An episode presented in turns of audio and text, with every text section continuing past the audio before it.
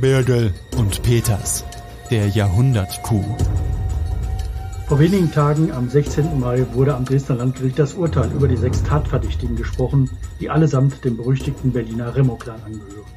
Dr. Butz Peters, Rechtsanwalt, Publizist und Kenner der Clanszene, hat für die DNN das Verfahren beobachtet.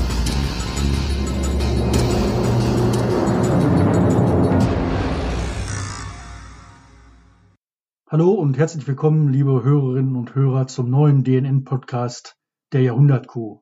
Mit mir im Studio, bekannt aus Film und Fernsehen, Dr. Butz Peters.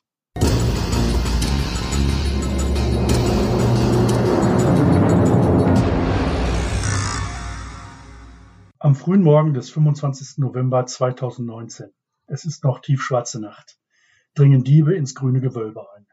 Sie marschieren ungehindert ins Juwelenzimmer, zertrümmern mit Äxten eine Glasvitrine und stehlen 21 Schmuckstücke mit insgesamt 4.300 Diamanten mit einem Versicherungswert von 113,8 Millionen Euro. Das Museum, das angeblich so sicher sein sollte wie Fort Knox, ist geknackt. Der größte Kunstdiebstahl in der sächsischen Geschichte, ein Jahrhundertkuh. Seit dem 28. Januar 2022 müssen sich sechs Tatverdächtige, die allesamt dem berüchtigten Berliner Remo-Clan angehören, vor dem Dresdner Landgericht verantworten. Dr. Butz Peters, Rechtsanwalt, Publizist und Kenner der Clanszene, hat für die DNN das Verfahren beobachtet. Butz, was geschah im Detail in der Tatnacht? 40 Minuten bevor die Täter ansetzten im grünen Gewölbe, um dort einzusteigen, waren sechs finstere Personen, das zeigen die Bildaufzeichnungen, vorgefahren vor dem Residenzschloss, vor dem Westflügel. Das grüne Gewölbe liegt dort im Erdgeschoss. Ähm, sie haben zehn Minuten davor verharrt vor einer Mauer, haben geguckt und dann sind zwei von ihnen Richtung Elbe gegangen und vier sind über die Mauer geklettert. Die zwei, die Richtung Elbe gegangen sind, sind ungefähr 200 Meter weit gelaufen. Einer von ihnen ist reingegangen in das Pegelhaus. Das Pegelhaus ist ein völlig unscheinbares Haus, gebaut direkt an der Elbe in die Augustusbrücke. Es ermittelt den Pegelstand für die Schiffe, der wird auch angezeigt, das ist ganz wichtig wegen der Durchfahrthöhe. Und dort hatten die Täter erspäht bei früheren Auskundschaftungen ähm, Elektroverteilkästen. Und sie hat in einem Fall gesehen, dass äh, aufgrund der Beschriftung äh, das Schloss, das gesamte Residenzschloss versorgt wird, dort mit Strom und sowas, war die Idee, ähm, durch ein Feuer dort das ähm, Residenzschloss komplett vom Strom abzukoppeln, auch alle Alarmanlagen. Vorbild war ein Dreivierteljahr zuvor der größte Stromausfall der deutschen Nachkriegsgeschichte in Berlin-Köpenick. Dort war bei Bauarbeiten an der Salvador-Allende-Brücke, waren zwei Leitungen durchtrennt worden und da war drei, äh, Köpenick 30 Stunden ohne Strom. Also keine Rolltreppe ging mehr, kein Fahrstuhl ging mehr, äh, Telefone funktionierten nicht mehr, Handys funktionierten nicht mehr, es ging gar nichts. Und das hatten sie so vor Augen. Aber ihre Hoffnung äh, war ein Irrtum. Denn ähm, 1998 war das Schloss abgekoppelt worden, also von dieser Stelle bekam auf andere Art und Weise Strom und so ging nur die, nur in Anführungszeichen die Straßenlaternen am Theaterplatz und um das Schloss herum aus. Als die Laternen ausgegangen waren, 4.56 Uhr, ähm, holten die Täter, die über die Mauer geklettert waren, ein Teil aus dem Gitter raus. Das hatten sie vorher angezackt und hatten ein Loch 61 Zentimeter lang, und die Schenkel 52 und 53 Zentimeter, 43 Zentimeter insgesamt hoch und da zwängten sich zwei Männer durch. Und ähm, die flitzen durch das Schloss, zerschlugen mit Äxten die Vitrine, drei Kompartements, wie das heißt in dieser einen Vitrine, und holten halt 21 Schmuckstücke raus mit 4300 Diamanten. Schaden, so später die Feststellung der Staatsanwaltschaft in der Anklageschrift 113 Millionen Euro, der größte Kunstdiebstahl der deutschen Nachkriegsgeschichte. Und so schnell wie die Täter gekommen waren, waren sie auch wieder draußen. Also keine fünf Minuten später waren sie wieder draußen. Die beiden, die draußen geblieben waren, waren mit einem Audi Avant 6, einer Granate mit äh, über 450 PS vorgefahren. Dann ging die Flucht los und das, ja, das Überraschende an dieser Flucht war, sie waren gefahren über die Augustusbrücke. Die Augustusbrücke war früher eine Baustelle und da kamen praktisch nur Radfahrer und Fußgänger durch. Und die Bremos hatten bei ihren Auskundschaftungen festgestellt, dass wenn man Bauabsperrungen dort verschiebt, man da durchkommt, reinkommt und da sind sie mit über 50 km/h, wie Zeugen gesagt haben, halt über diesen Fußgängerteil der Brücke geheizt. Eine Radfahrerin konnte durch einen Sprung zur Seite nur ihr Leben retten und dann sind sie mit ungefähr in der Spitze 100 km/h durch die Stadt gefahren zu an der Tiefgarage, dreieinhalb Kilometer entfernt, in der Nähe vom Ballhaus Watzke in der Kötschenboder Straße. Da wollten, hatten sie bereitgestellt ihr nächstes Fluchtfahrzeug. Sie wollten die Fluchtfahrzeuge wechseln. Eine gefakte Taxe, ein Wagen, ein 500e Mercedes mit 750 PS, also auch wieder eine Granate, da wollten sie wechseln und sie wollten das Auto abfackeln, das Fluchtauto, den Audi, damit niemand Spuren finden kann. Und als sie praktisch vor die Tiefgarage vorfuhren, dort wollten sie ihn abfackeln, ging das Tor plötzlich auf, weil eine Frau zur Arbeit fuhr. Und äh, daraufhin haben sie sich dann spontan entschlossen reinzufahren, haben das Auto abgefackelt. Das heißt, keine einzige Spur war später dort noch zu finden. Sie sind mit dem Mercedes weitergefahren Richtung Berlin. Und unterwegs wurde dann die Tasche mit dem Schmuck rausgeholt, im Wagen rumgereicht. Dort saßen, so jedenfalls die Geständnisse der Angeklagten, saßen sie zu sechs. Also es war relativ eng. Das waren zwei Kleiderschränke mit dabei. Kleiderschränke natürlich in Anführungszeichen von über 100 Kilo. Und dann durfte jeder mal die Geschmeide August so lange wie er wollte anfassen. Dann wurde die Tasche wieder zugemacht und dann war Berlin irgendwann erreicht und da verliert sich dann die Spur. Interessant ist ja, dass dieser Coup äh, gelaufen ist, ohne dass die Polizei äh, weder bei der Tat noch bei der Flucht irgendetwas mitbekommen hat und offensichtlich ja auch im Schloss die Sicherheit äh, viel zu spät reagiert hat. Was ist da passiert bzw. nicht passiert? Also die Polizei hat praktisch überhaupt nichts mitbekommen, außer einer Alarmmeldung. Als die Polizei eintraf am Schloss, waren die Täter seit zwei Minuten geflüchtet. Es gab äh, die Vermutung, dass die Täter auf der Elbseite bleiben würden, weil unvorstellbar, also auf, dem Altstädt, auf der Altstädter Seite, weil unvorstellbar war, dass jemand über die Augustusbrücke fliehen könnte. Und es hatten ja drei Wachmänner äh, eines Sicherheitsunternehmens zugeguckt bei der Flucht. Der eine hatte so noch ein Video gemacht und er ging davon aus, dass die nur auf dem Altstädter Ufer, also auf der Seite geblieben sein könnten. Und deswegen lief auch die Fahndung nur auf der Altstädter Seite, während die Täter, wie wir jetzt hier wissen, auf der Neustädter Seite verschwunden sind. Autobahnen wurden gesperrt, aber das passierte 20 Minuten, 30 Minuten zu spät, weil die Täter waren über alle Berge. Mit Hochgeschwindigkeit waren sie unterwegs Richtung Berlin. Also sie waren schneller als die Polizei, könnte man sagen. Die Polizei hat alle verfügbaren Streifenwagen in der Nacht rausgeschickt nach der Alarmmeldung. Es waren 16, aber kein einziger Streifenwagen hat die Täter zu sehen bekommen. Aber man muss ja mal eins sagen, die Polizei sitzt ja quasi direkt nebenan in der Schießgasse, äh, neben dem grünen Gewölbe. Und der Bruch selber hat fünf Minuten gedauert. Heißt, wenn sie zwei Minuten zu spät kamen, dann äh, sind das sieben Minuten. Das ist ja eine unvorstellbar lange Zeit, äh, die die Polizei braucht, da mal vor Ort. Sind sie zu spät informiert worden? Also der Anruf bei der Polizei ging an um 4.59 Uhr. Also der, der Alarm war ausgelöst. Und ungefähr zwei Minuten danach wurde dann bei der Polizei angerufen und die Polizei war um vier Uhr, um fünf Uhr vier dann dort, also fünf Minuten später. Ja, also die müssen ja das erstmal zur Kenntnis nehmen, raus, losfahren. Ähm, durch im Zufall war halt da nicht mit von der Partie, dass ein Streifenwagen direkt dort war. Also ich denke, äh, da kann man nicht sagen, die Polizei hat alles an Kräften auf die Straße geworfen, was sie zur Verfügung hatte. Wir haben gerade gehört, da war ein Gitter schon angesägt und präpariert. Äh, die Remos äh, scheinen ja nicht mal eben nach Dresden gefahren zu sein und den Bruch gemacht zu haben, sondern das Ganze scheint doch sehr, sehr gut vorbereitet gewesen zu sein. Genauso ist es. Es ist ein Blitzeinbruch gewesen, der hat fünf Minuten gedauert, weniger als fünf Minuten, aber mit einem extrem langen Vorlauf, nämlich von anderthalb Jahren. Anderthalb Jahre zuvor, das ist praktisch die Idee zu der Tat, äh, ein dumm, dummer Jungenstreich könnte man sagen, in dem Kopf eines Jugendlichen. Ähm, nämlich, da hatte einer der Täter, Mohammed Remo, bekommen von einem Freund, der auf Klassenfahrt in Dresden gewesen war. Ein Foto von dem grünen Diamanten aus dem grünen Gewölbe, aber nicht aus dem historischen, sondern aus dem neuen grünen Gewölbe. Und da hat er gesagt, hat sich schnell angeguckt und gesagt, geil, wow, den wollen wir haben, also Sache für die Remos.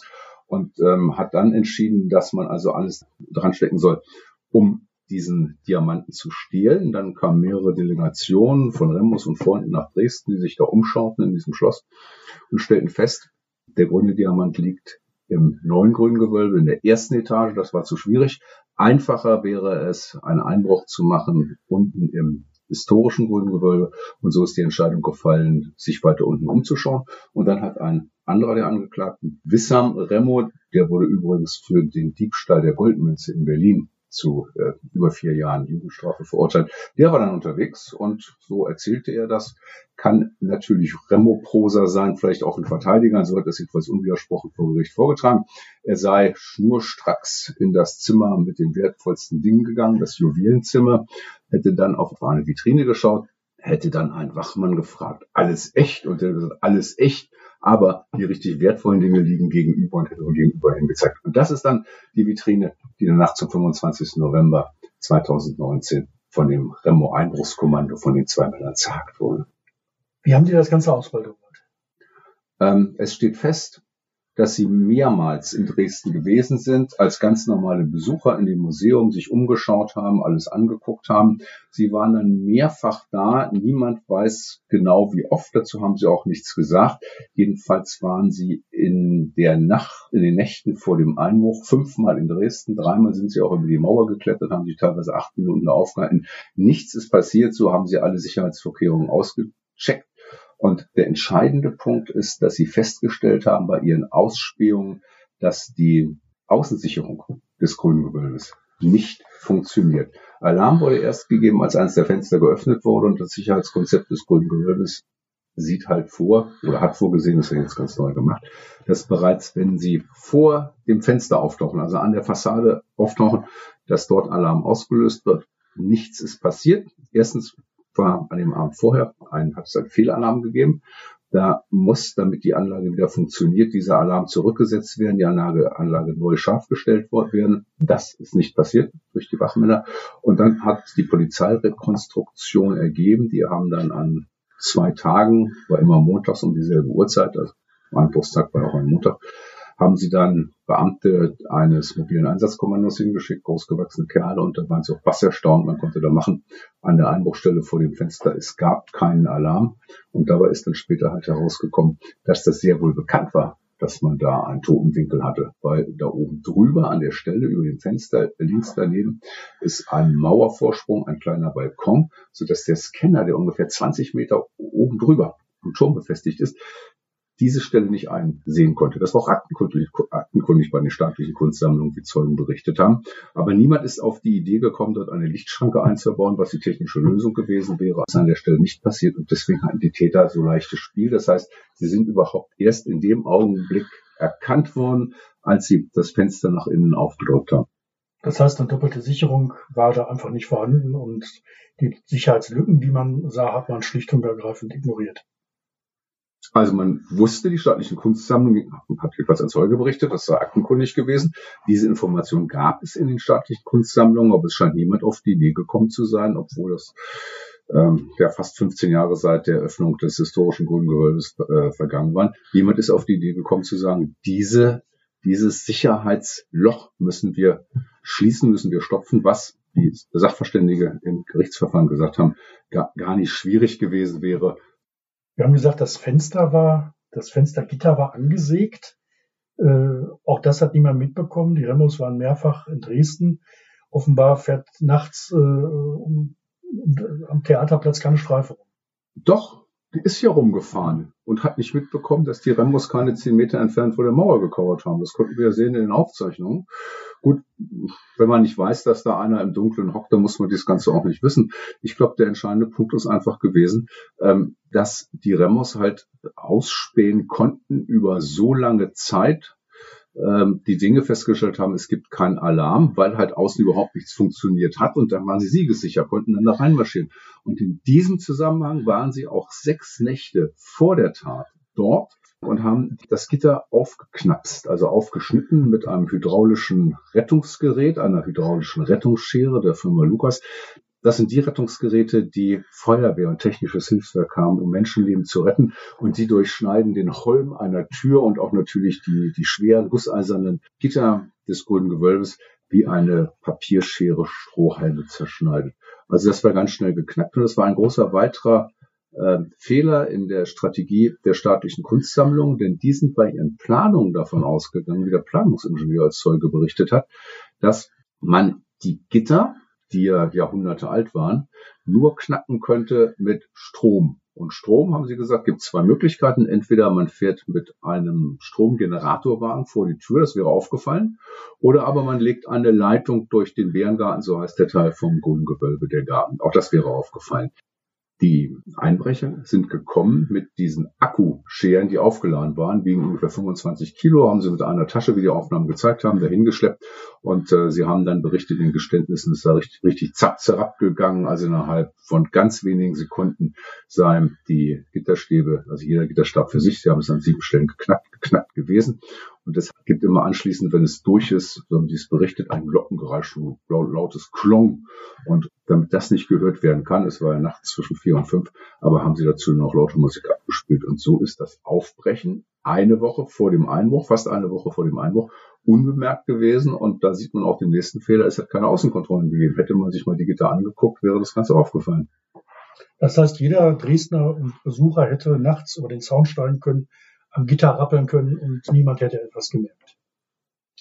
Das sind die Erkenntnisse aus diesem Verfahren. An anderen Stellen hätte es vielleicht Alarm gegeben, aber da, wo die Remos eingestiegen sind, äh, hat es keinen Alarm gegeben. Und man muss sich das mal vorstellen, da sind die dreimal, wenn man die Tat mitzählt, da sind sie auch äh, eine halbe Stunde vorher drüber geklettert, also insgesamt viermal über den Zaun geklettert, haben dort eine Weile verharrt, mehrere Minuten, sind anschließend wieder zurückgeklettert. Nichts ist passiert. Das war schon bizarr, wie man diese Aufnahme im Gerichtssaal gesehen hat. Da hat man gedacht, ist das Slapstick, nichts passiert. Und die kletterten hin und wieder zurück.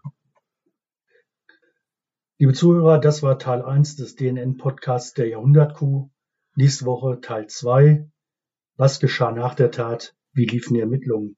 Lutz Peters, vielen Dank bis hierhin. Sehr gerne, Dirk Bürgel. Birgel und Peters, der Jahrhundertkuh.